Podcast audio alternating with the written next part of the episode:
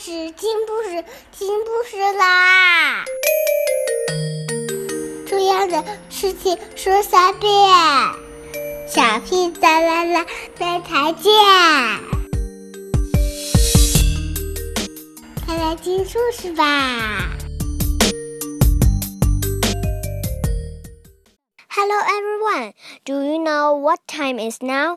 Now it's time for Curious George Goes to a Movie by Margret and H. A. Rey. I went to the animal fair.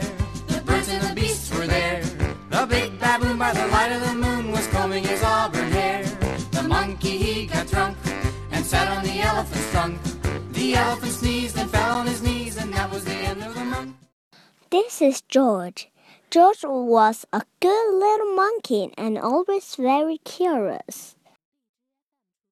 One afternoon, George took a trip into town with his friend, the man with the yellow hat. Look, George, the man said as they walked by the theater.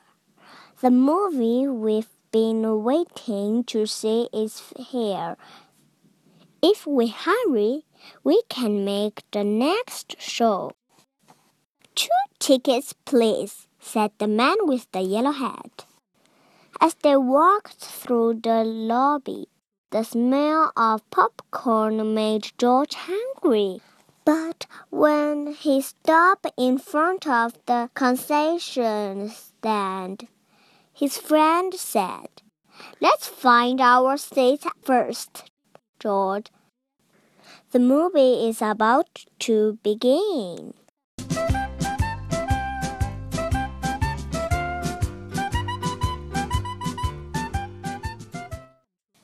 Inside the theater, they found two seats right in front.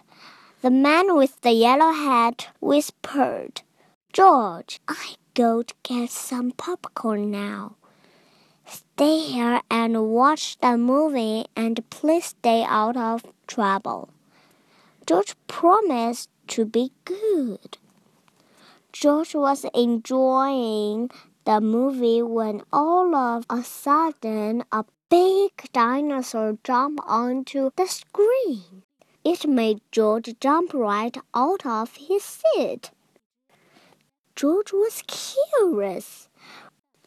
Was he the only one to jump out of his seat? He looked around. He was looking around. George saw a bright light coming from a little window at the back of the theater. Was that what made the movie appear on the screen? Though he had promised to be good. Little monkeys sometimes forget.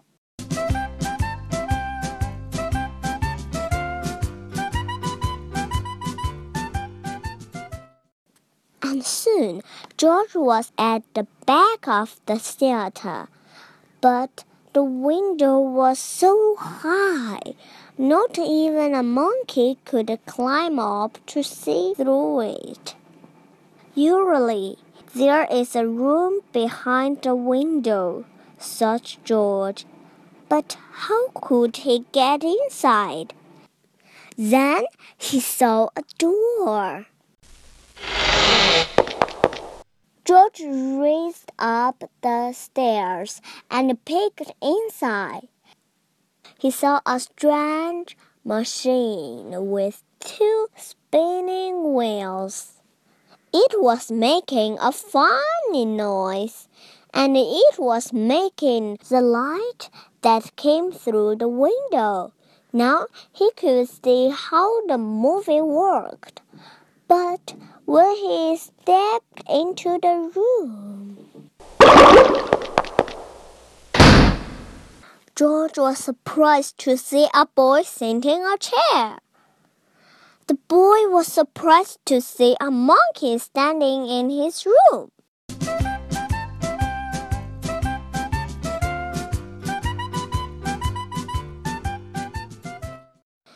In fact, the boy was so surprised he jumped right out of his seat and knocked the uh, wheels right off the machine downstairs in the theater. The audience began to shout and stomp their feet. They wanted to watch the movie.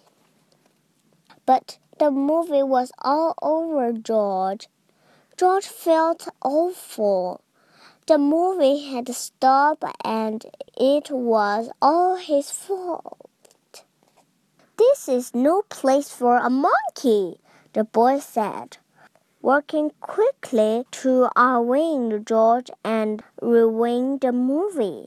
Why don't you wait by that window while I fix the mess? As George waited, he looked out the window at the audience and the big black screen.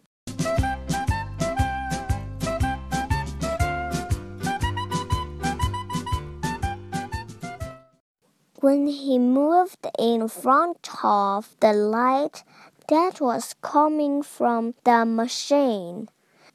He saw his shadow down below. This reminded George of a trick.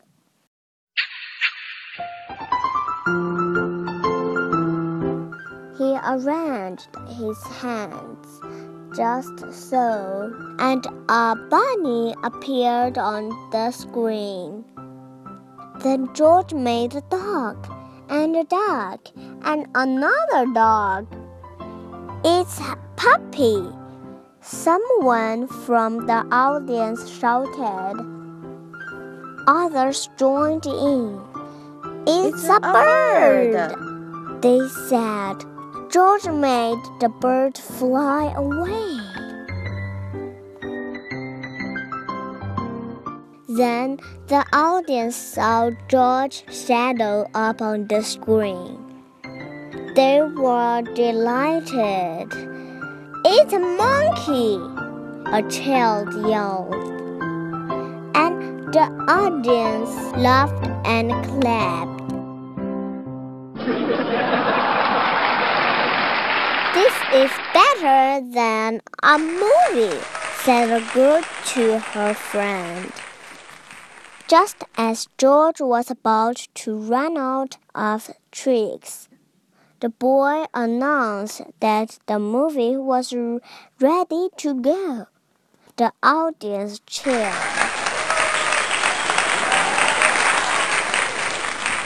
Once for the movie and once for George.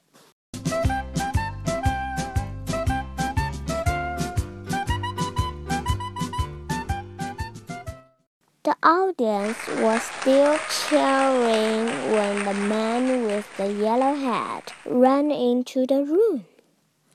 I thought I'd find you here, George, he said.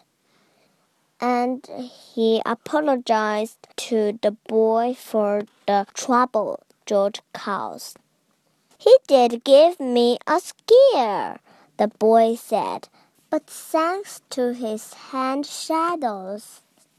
Everyone waited patiently for the movie to be fixed. Then the boy restarted the movie. Would you like a treat for your performance, George? he asked. And before the dinosaur appeared again on the screen. George and the man with the yellow hat were back in their seat, this time with popcorns. The monkey he got drunk and sat on the elephant's trunk. The elephant sneezed and fell on his knees, and that was the end of the month. The month, the month, the month. The end. Thank you. Have a good dream. Do you like to eat popcorns?